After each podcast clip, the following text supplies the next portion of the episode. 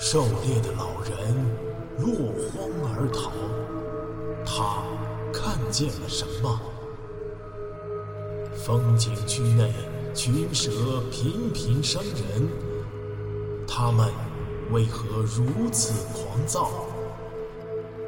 装备精良的科考队出现在这里，又是为何而来？神秘的大自然到底在向我们隐瞒什么？武夷山惊心动魄七十二小时，带你感受一场逼近死亡的旅程。蝴蝶泉。江大林软绵绵的靠在一块石壁上，黑豹紧紧的贴着他，把头不停的在他身上蹭。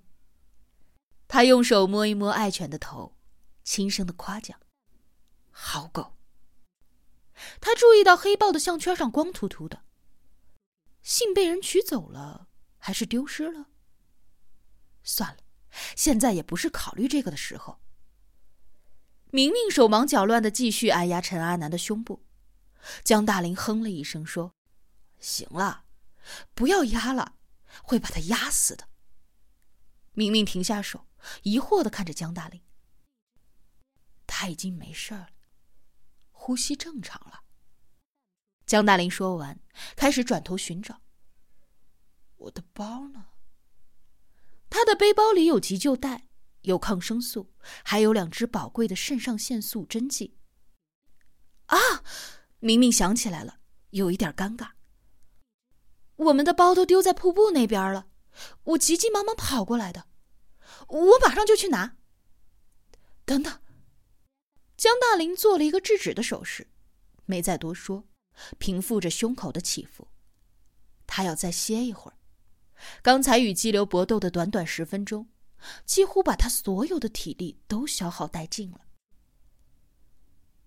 他是谁啊？你认识吗？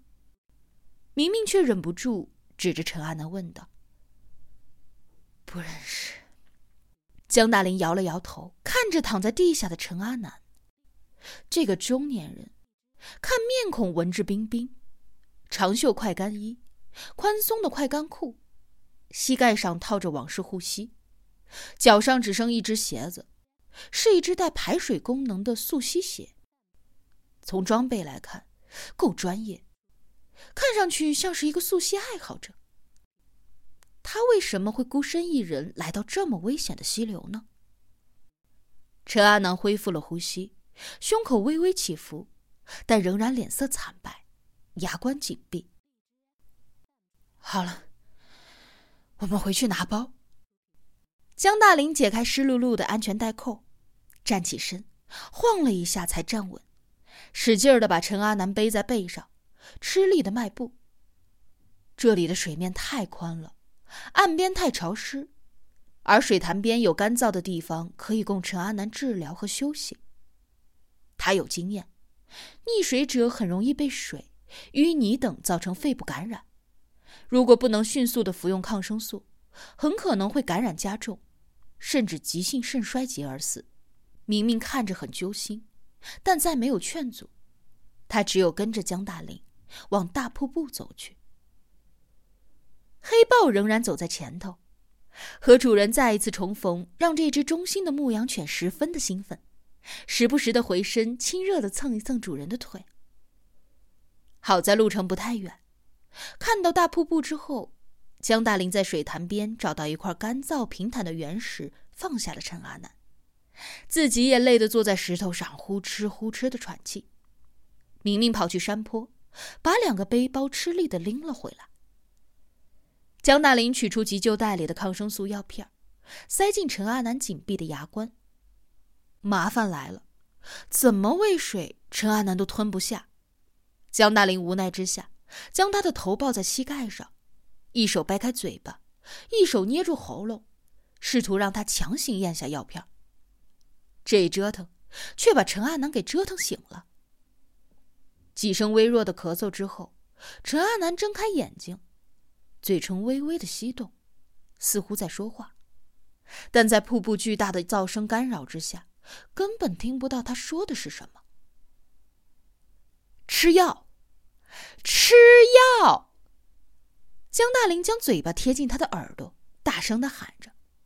陈阿南眼中转动了几次，明白了意思，费力的吞下了三颗药片。别说话，休息啊！江大林喊道。明明递过来一瓶开了盖的橙汁饮料，江大林接过来喂给了陈阿南，抿了几口，然后一口气喝得精光。陈阿南再次昏沉沉的睡着了，他的身体冰凉，湿透的衣服上还在淌水。江大林费力的脱掉陈阿南的衣裤，用毛巾给他擦干了身子，然后从背包里翻出了防潮垫铺在石头上，又找出一件短袖衫给陈阿南套上。再把他抱到防潮垫上平躺着。忙完陈阿南后，江大林脱掉自己同样湿透的迷彩衣，口袋是空的，明明的手机和香烟都不见踪影，肯定是掉进水里了。